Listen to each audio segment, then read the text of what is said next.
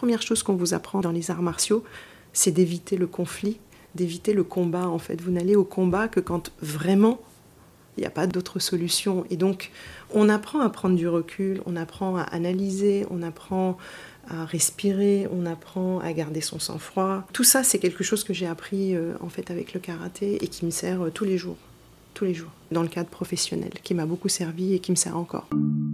Bienvenue sur Haute Fréquence, le podcast de la GFI dédié aux parcours inspirants dans la finance. Pour ce nouvel épisode, j'accueille Nadia Tortel, responsable mondiale des ressources humaines chez Candriam. Nadia Tortel rêve d'une carrière dans le sport, mais poussée vers des études scientifiques, elle atterrit dans la finance. Après six années comme gérante obligataire, chez AXA IM puis Robeco, elle se questionne sur son avenir professionnel et se tourne vers un cabinet de chasse de tête pour effectuer un bilan de carrière. Cette démarche aboutit à un changement d'orientation, conduisant Nadia Tortel à devenir consultante en recrutement au sein même du cabinet qu'elle avait sollicité, à savoir Singer et Hamilton. Elle y travaille plus de 16 années, une période qu'elle qualifie de passionnante. Au cours de cette expérience, Nadia Tortel renoue avec le karaté, une discipline qu'elle pratique depuis l'âge de 5 ans et se lance dans la compétition, participant même au championnat du monde. Par la suite, elle rejoint Candriam, d'abord en tant que responsable des talents, puis responsable des ressources humaines. Nadia Tortel me parle des rencontres qui ont marqué et déterminé son parcours professionnel, de la richesse et de l'aspect multidimensionnel du métier de recrutement et de ce que la pratique du karaté lui a apporté. Bonjour Nadia Tortel. Bonjour Laurence. Travailler dans la finance, est-ce que c'était un rêve de gosse? Absolument pas. Je suis issue d'une famille où il n'y avait pas de financiers. Il y avait des enseignants, des médecins. Ma maman était euh, avocate. Mon père travaillait dans le secteur pétrolier, euh, dans les domaines plutôt marketing-distribution. Et donc la finance, pour moi, c'était quelque chose d'absolument inconnu. C'est le hasard qui a fait que j'ai atterri euh, dans ce secteur-là. Aviez-vous des, des rêves de métier? Est-ce que les métiers de vos parents vous Oui, oui, vous absolument. Moi, je voulais faire une carrière de sportive.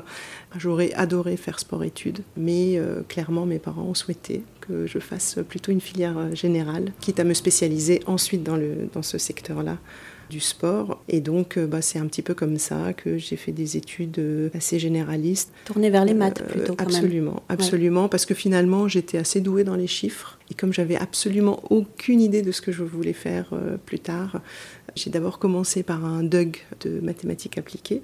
Ensuite, j'ai bifurqué sur euh, l'informatique. Donc j'ai fait un miage euh, à Dauphine, informatique appliquée à la gestion d'entreprise. C'est quelque part à ce moment-là où j'ai fait une rencontre avec la finance, puisque j'ai fait un stage en fait de trois mois dans une salle des marchés. C'était à la CNCA à l'époque, euh, Caisse nationale du Crédit Agricole, donc c'était la salle des marchés du Crédit Agricole. J'ai découvert une énergie extraordinaire, un dynamisme vraiment incroyable, des gens super sympas, des choses qui vont super vite. Et je me suis dit, oh là là, mais c'est un environnement qui a l'air vraiment chouette. Et c'est comme ça que je me suis dit, bah tiens, essayons, pourquoi pas. Et donc j'ai postulé pour le DSS 203 à Dauphine. C'est comme ça que j'ai atterri dans la finance de marché. Et après vos études, hein, vos premiers emplois dans, dans les années 90 hein, sont des postes euh, de gérante obligataire. Oui, j'ai eu beaucoup de chance. Au secrétariat du DSS 203 à Dauphine, sur la porte, il y avait une feuille avec euh, AXA. À l'époque, c'était Asset Management, cherche gérant junior obligataire. Je me suis dit, tiens, qu'est-ce que c'est euh, Je vais regarder, je vais creuser. J'ai passé deux, trois entretiens et puis ça a marché. Et donc, j'ai été recrutée chez AXA comme gérante euh, junior. J'ai passé trois ans chez AXA. C'est un petit peu le, le fil de toute ma carrière professionnelle. J'ai été inspirée par les gens qui m'ont recrutée. Et à chaque fois, ça a été une rencontre avec une personne. Et donc, à l'époque, c'était Jean-Pierre Elbuic qui dirigeait euh, AXA Asset Management. J'ai eu un entretien avec Jean-Pierre et je m'en rappelle encore hein, de cet entretien. Et c'est comme ça que j'ai fini par démarrer ma carrière chez AXA. Et ensuite, j'ai été approchée par un cabinet de chasse de tête pour partir chez Robeco. Alors pourquoi est-ce que j'ai quitté AXA pour aller chez Robeco? J'ai quitté AXA au moment où AXA fusionnait avec UAP. J'étais encore euh, junior, j'avais trois ans d'expérience professionnelle en gestion et je sentais déjà les tensions entre guillemets d'un rapprochement de deux grosses entités. Je sentais que mes managers directs étaient dans une posture pas forcément euh, très simple. Et euh, avec trois ans d'expérience professionnelle, j'avais pas du tout envie de ça en fait. Et je savais que j'avais encore tellement de choses à apprendre sur le métier même de gestion Puis j'ai eu cette opportunité qui est arrivée en même temps et donc j'ai quitté pour rejoindre Robeco. Et là aussi, j'ai passé à peu près trois ans, un peu plus, chez Robeco. Et ce qui m'a attiré en fait chez Robeco, c'est le côté très entrepreneurial. C'est-à-dire que Robeco était à l'époque très implanté à Paris, mais Robeco était la banque privée. Et donc il n'y avait pas vraiment d'équipe de, de gestion de gestion de portefeuille. La gestion était vraiment faite à Rotterdam et donc là, ils ouvraient le bureau de gestion à Paris. Et donc, euh, c'était vraiment là aussi une expérience euh, assez extraordinaire parce que très entrepreneuriale, avec des personnes euh, très inspirantes aussi. Et donc, j'ai passé trois ans et demi chez Robeco. Donc, en tout, j'ai dû faire 6-7 ans de gestion de portefeuille avant de changer de monde et de changer de vie. Effectivement, en 1999, vous changez totalement d'orientation puisque vous rejoignez un cabinet de recrutement, en l'occurrence Singer et Hamilton. Quelles sont les raisons, Nadia, de, de ce changement de carrière? Après ces deux expériences de gestion, je me suis rendu compte que je n'étais pas suffisamment passionnée par le métier de gérant. Je me posais plein de questions sur euh, est-ce que dans 20 ans je serai encore devant mon Bloomberg, etc. Et je me suis dit, bah tiens, qui de mieux qu'un chasseur de tête pour me conseiller? C'était le cabinet Singer et Hamilton qui m'avait débauché d'AXA pour me recruter chez Robeco. Et donc je suis retournée voir ce cabinet en disant, bah voilà, je me pose des questions, est-ce qu'on peut réfléchir ensemble? Et j'ai atterri euh, chez eux. Au départ, j'y allais vraiment pour faire un bilan de, carrière. Et dans les discussions, c'est le fondateur du cabinet, Eric Singer, qui m'a dit, mais dans le fond, pourquoi est-ce que tu viens pas travailler avec nous pour être consultante, etc. Et je lui dit, mais je connais pas bien ce métier. C'était une découverte pour moi. J'avais été chassée une fois dans ma vie. Euh, et donc, j'ai eu la chance de discuter avec euh, beaucoup de consultants de ce cabinet, à tous les consultants, j'ai posé la même question. J'ai demandé la définition du métier chasseur de tête. J'ai dû rencontrer dix personnes et j'ai eu dix versions différentes. Et je crois que c'est ça qui m'a plu dans ce métier. Je suis quelqu'un qui aime prendre des risques, mais des risques très calculés. Hein. Avant de sauter à l'élastique, euh, je vérifie 20 fois que l'élastique est bien accroché. Et donc là, je me suis dit, dans le fond, je prends un risque parce que je change complètement de voie. Mais je sais que dans les trois mois, je saurai si oui ou non ce métier me correspond et convient. Le pire qui puisse m'arriver, finalement, c'est de me mettre dans une shortlist pour un client sur un job de gérant de portefeuille, puisque de toutes les façons, j'aurais eu accès euh, au poste ouvert euh, en gestion. C'était une option gratuite, comme on dit. C'était une prise de risque vraiment très très calculée de ma part, et c'est comme ça que j'ai atterri euh, fin 99 dans ce magnifique cabinet Singer et Hamilton où j'ai passé 16 ans, presque 17 ans. Vraiment, c'est une tranche de vie extraordinaire. Le recrutement est un métier très complexe c'est un métier qu'on peut faire de, plein de façons différentes. Chacun doit trouver sa façon de travailler avec ses clients et d'accompagner euh, ses candidats. Et compte tenu en fait de l'expertise que j'avais des métiers d'asset management et puis de la technique euh, financière, des produits financiers, etc. Moi, j'ai été vraiment sur les secteurs banque d'investissement et sur euh, l'asset management. J'ai eu assez rapidement la responsabilité vraiment de secteur BFI et euh, asset management en Europe. Hein. On était euh, tous basés à Paris, mais on rayonnait euh, partout en Europe. C'est un métier qui est passionnant parce que chaque entretien, vous en ressortez grandi. Que ce soit parce que vous avez été en face d'un client qui vous a un peu challengé ou qui a partagé avec vous sa stratégie de développement et la raison pour laquelle il, elle souhaite recruter tel type de profil ou même les entretiens avec les candidats. Interagir avec, euh, avec une autre personne, par définition, c'est quelque chose qui vous fait évoluer, qui vous fait réfléchir, qui vous fait grandir, et vous, aidez la personne en face aussi à évoluer, à grandir. Et moi, c'est ça que j'ai adoré dans ce métier. Et vraiment, je me suis euh, éclatée pendant 17 ans. J'ai adoré cette expérience. Et vous me disiez qu'il y avait plein de façons différentes d'exercer votre métier. Alors, quelle est votre façon de l'exercer, Nadia? En fait, le recruteur, ça va du broker de CV. On réduit la personne à un CV avec euh, des compétences points jusqu'au côté euh, psycho, personnalité, l'enfance, euh, d'où vient la personne, comment est-ce qu'elle a évolué, pourquoi. Et puis, il y a tout ce qui va entre ces deux extrêmes pour moi. Ma façon d'exercer ce métier de chasseur de tête, c'était avant tout une collaboration très étroite avec mes clients. C'est-à-dire que moi, j'avais besoin de comprendre la stratégie de mon client. J'avais besoin de démontrer aussi à mon client que euh, bah, j'avais la compréhension des métiers et la technicité pour l'accompagner. J'ai été approchée plusieurs fois hein, pour euh, changer de secteur être chasseur de tête dans le luxe, etc. J'ai jamais voulu changer de secteur parce que j'estime que pour faire un bon recrutement, il faut maîtriser à minima en fait la technique, les métiers. Il y a un côté très très stratégique en fait dans le recrutement. Pour moi, c'était très important de travailler avec peu de clients, mais d'avoir une relation de confiance sur le long terme, de pouvoir les accompagner dans tout type de, période et vraiment avoir euh, ce respect mutuel entre le client et moi-même. Et puis, de la même façon avec les candidats. Pour moi, chaque candidat est un individu à part. On ne traite pas quatre candidats, cinq candidats de la même façon, même si c'est dans le cadre d'une même recherche pour un même recrutement, un même client, un même poste. Vous pouvez avoir quatre CV strictement similaires. Les quatre euh, postulent pour un même poste, vous faites quatre entretiens, vous êtes sûre et certaine que les quatre entretiens vont être tellement différents. Mais parce que c'est ça la richesse en fait de l'humain et c'est ce côté extraordinaire dont je parlais tout à l'heure qui permet aussi aux recruteurs, en tout cas à moi, qui m'a permis aussi d'évoluer et de grandir euh, dans ma fonction de chasseur de tête. Donc j'ai toujours en fait euh, exercé ce métier en me disant qu'est-ce qui est vraiment indispensable pour mon candidat pour qu'il soit heureux dans ce poste et qu'est-ce qui est indispensable pour mon client pour qu'il fasse le bon recrutement. Et ça m'est déjà arrivé d'avoir un candidat topissime pour un poste, mais de lui dire c'est pas la bonne culture d'entreprise, faut pas y aller. On aura d'autres occasions de se reparler sur d'autres postes euh, pour d'autres clients, mais là le fit humain, le fit culturel, ça va pas être bon. Et donc euh, je pense que il ne faut pas euh, aller plus loin dans la candidature. Voilà, la sincérité, la transparence, l'honnêteté et le respect, hein, tout simplement. C'est comme ça que j'ai exercé ce, métier. Et alors, vous passez près de 16 ans chez Singer et Hamilton, entre Paris et Londres, hein, je crois. Tout à fait. Et ce qui est intéressant, c'est que pendant ces années-là, vous reprenez le karaté, que vous aviez commencé quand vous étiez toute petite, et vous devenez même euh, championne de France en, en 2006. Comment avez-vous concilié vie professionnelle et compétition sportive, Nadia? J'ai commencé effectivement à l'âge de 5 ans. Alors, autant vous dire qu'à l'âge de 5 ans, euh, c'était pas un choix. C'est mes parents qui voulaient que j'apprenne à me défendre. On ne sait jamais.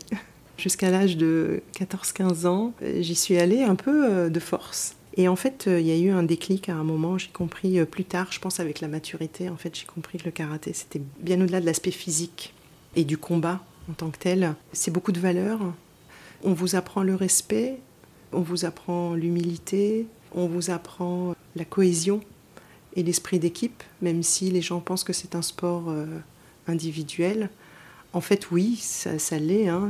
Quand vous êtes sur le tatami, vous êtes seul, mais pas vraiment. Vous êtes seul, mais vous avez dans votre dos euh, le coach, qui a un rôle indispensable, qui est en fait euh, vos yeux et votre cerveau, et qui vous dit ce qu'il faut que vous fassiez ou pas pendant le combat. Parce que vous, pendant le combat, vous devez gérer votre souffle, vous devez gérer euh, l'adrénaline, le stress. Euh, vous n'êtes pas seul en fait sur un tatami à vous battre. Et puis vous avez votre équipe. Et même si, encore une fois, à la fin vous êtes là, vous sur le tatami, ben, vous savez qu'il y a 5, 10, 15, 20 personnes derrière vous.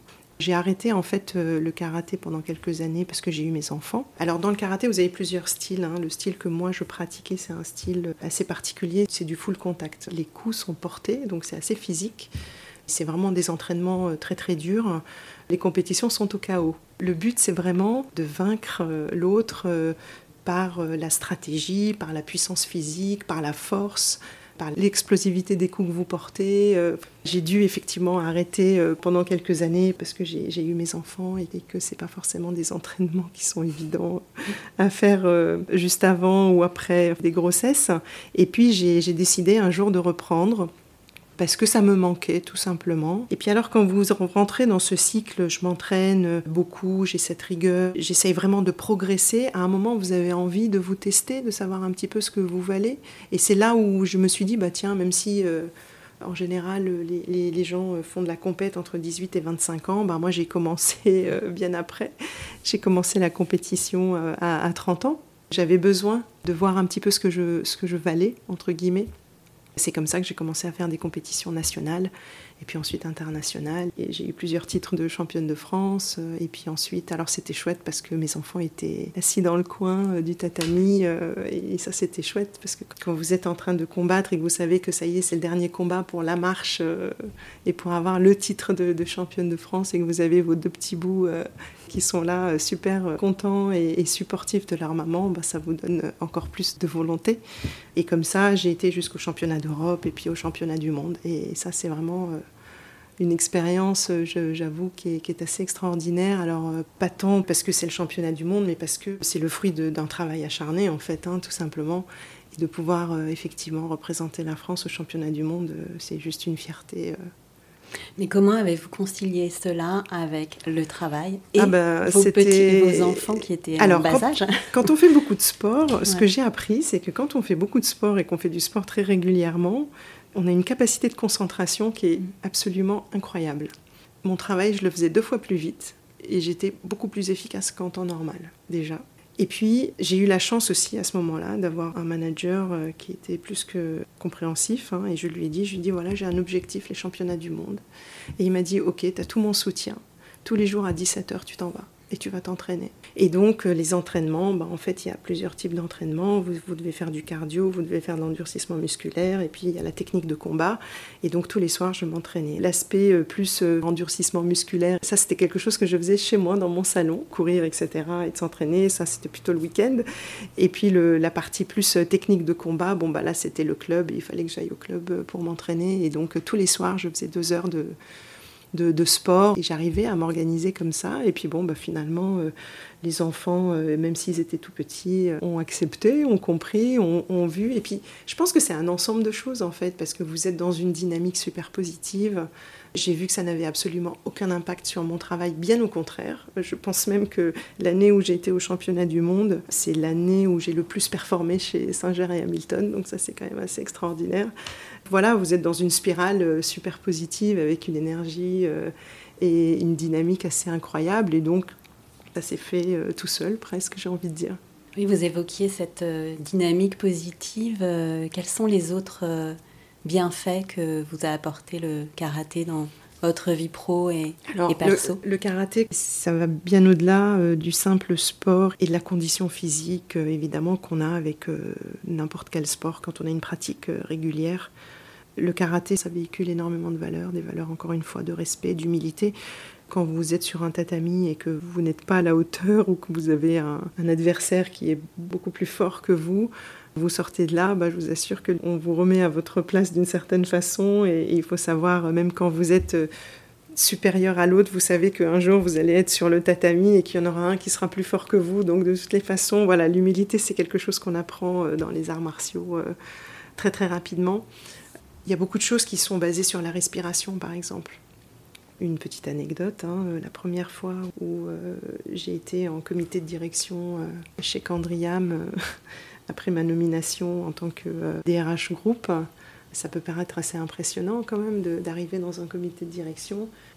Vous avez deux, trois réflexes de respiration pour garder votre calme, pour garder votre sang-froid, pour faire retomber un petit peu le, le stress qu'il peut y avoir ça arrive euh, quand vous êtes dans une réunion qui est un petit peu où vous sentez qu'en face c'est un peu agressif. La première chose qu'on vous apprend dans les arts martiaux, c'est d'éviter le conflit, d'éviter le combat. En fait, vous n'allez au combat que quand vraiment il n'y a pas d'autre solution. Et donc, on apprend à prendre du recul, on apprend à analyser, on apprend à respirer, on apprend à garder son sang-froid. Tout ça, c'est quelque chose que j'ai appris euh, en fait avec le karaté et qui me sert euh, tous les jours tous les jours, dans le cadre professionnel, qui m'a beaucoup servi et qui me sert encore.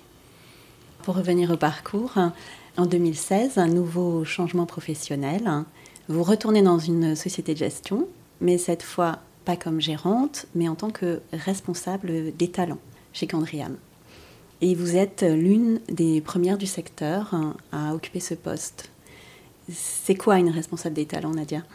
Mon atterrissage déjà euh, chez Candriam, c'est aussi dans la continuité de tout mon parcours. Hein. C'est euh, pas que le fruit du hasard. En fait, Candriam était client de Singer et Hamilton. Et, donc à l'époque, c'était Naïm Aboujaoudé qui était le, CEO de, de, Candriam.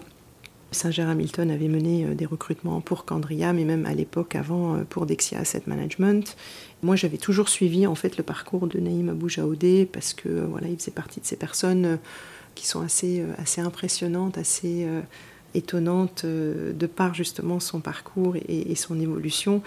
Mon recrutement chez Candriam est aussi lié à la personne de Naïm. Tout mon parcours professionnel, à chaque fois que je suis allée euh, d'une organisation à une autre, c'était vraiment parce que j'avais fait une rencontre, une personne qui m'avait inspirée à ce moment-là, bien précis de ma vie. Et la rencontre avec euh, Naïm, même si je le suivais et euh, même si je le connaissais du temps où j'étais chez Singer et Hamilton, quand j'ai rencontré Naïm pour mon recrutement chez Candriam, j'ai beaucoup aimé en fait la vision qu'il avait de l'humain dans une organisation. Et je pense que c'est ça qui m'a donné envie de rejoindre Candriam. Moi, je suis arrivée il y a huit ans maintenant chez Candriam. Candriam avait été racheté euh, un an ou deux avant par euh, New York Life et euh, Candriam était dans cette phase d'accélération où il fallait il fallait renforcer les équipes, il fallait faire beaucoup de recrutement, il fallait aider aussi au développement des personnes qui sont euh, en interne. Et donc c'est toute cette fonction vraiment de talent acquisition et, de développement des ressources qui m'a beaucoup plu. C'est encore une fois la vision euh, humaine et l'importance de l'humain dans une organisation qui m'a donné envie en fait de rejoindre euh, Candriam. Et en 2022, vous êtes promu responsable mondial des ressources humaines. C'était une évolution naturelle? Je ne sais pas si c'était une évolution naturelle. J'ai quand même un, profil qui est très atypique en fait par rapport à un DRH euh, classique, puisque j'ai jamais étudié les ressources humaines de ma vie. Pour moi, c'était une, marche assez importante. Le top management de Candriam m'a fait confiance. Et c'est vrai qu'aujourd'hui, j'ai la chance d'être entourée d'une superbe équipe RH. Euh, j'ai des experts au sein de l'équipe RH. Je m'appuie sur eux. Et clairement, grâce à l'équipe aussi, grâce au top management, grâce à la direction de Candriam, j'ai finalement pris ce poste il y a deux ans, mais et comme si c'était la suite logique des choses en fait. Mhm. Alors que on m'aurait posé la question euh, il y a trois ans, quatre ans, est-ce que c'est une fin en soi d'être DRH groupe? J'aurais dit non, non, absolument pas. Je suis très heureuse avec le poste responsable des talents et, c'est ça que je sais faire et c'est ça que j'aime faire. Mais finalement, aujourd'hui, je me rends compte que euh, quelque part, oui, c'est peut-être une suite logique, mais parce que je suis euh, très très bien entourée et que euh, je suis dans un environnement qui me porte. Et est-ce que vous pratiquez toujours le karaté? Alors depuis deux ans, un petit peu moins, je dois l'avouer. Mais jusqu'à il y a deux ans, euh, oui, je, continue. Et puis après, euh, moi, je m'occupe d'un club. Hein. je suis présidente d'un club de karaté, donc je suis encore très très impliquée, plus pour faire tourner le club et le faire fonctionner que vraiment dans les entraînements comme j'ai pu faire par le passé. Et puis bon, il faut, faut, accepter de vieillir. Hein, euh. Il y a des sports qu'on peut plus faire de la même façon. Je continue à m'entraîner, mais euh, beaucoup moins que ce que j'ai pu faire par le passé, bien évidemment. Par contre, j'ai trois enfants et euh, mes trois enfants ont pratiqué ce sport. C'est quelque chose qui est dans les veines de tout le monde. Vous avez réussi à, leur transmettre euh, absolument, cette passion. Absolument. Et alors, Nadia, j'imagine qu'entre votre métier, le sport que vous pratiquez et la famille, vous êtes bien occupée. Avez-vous quand même du temps pour autre chose oui, tout est question d'organisation. Hein. Heureusement que j'ai le temps euh, pour moi, pour mes amis et euh, pour autre chose que euh, le, travail, la maison, le sport. Je pense que d'une façon générale, en fait, il faut, que ce soit sur le plan professionnel ou sur le plan personnel, il faut savoir s'entourer, il faut savoir euh, s'appuyer sur les autres et il faut savoir gérer ses, priorités, entre guillemets. Donc il y a des moments où euh, la priorité est à la maison et je m'appuie sur mes équipes ici euh, au bureau parce que pendant une période très précise, j'ai plus besoin d'être chez moi pour des raisons liées aux enfants, etc. Et puis il y a des moments où je vais avoir une période charnière vraiment sur le plan professionnel et là, les enfants se débrouille hein, d'une certaine façon et on met en place l'organisation nécessaire pour que ça fonctionne à la maison. Donc tout est question d'équilibre. Hein. Alors l'équilibre est instable, bien évidemment, et il faut toujours chercher euh, à le garder. C'est pas évident, mais c'est pas impossible. Merci Nadia. Merci Laurence. Voilà, c'était le dernier épisode de Haute Fréquence. Si cela vous a plu, vous pouvez retrouver les autres parcours sur toutes les plateformes d'écoute. Et pour ne pas rater le prochain épisode, n'hésitez pas à vous abonner. À bientôt!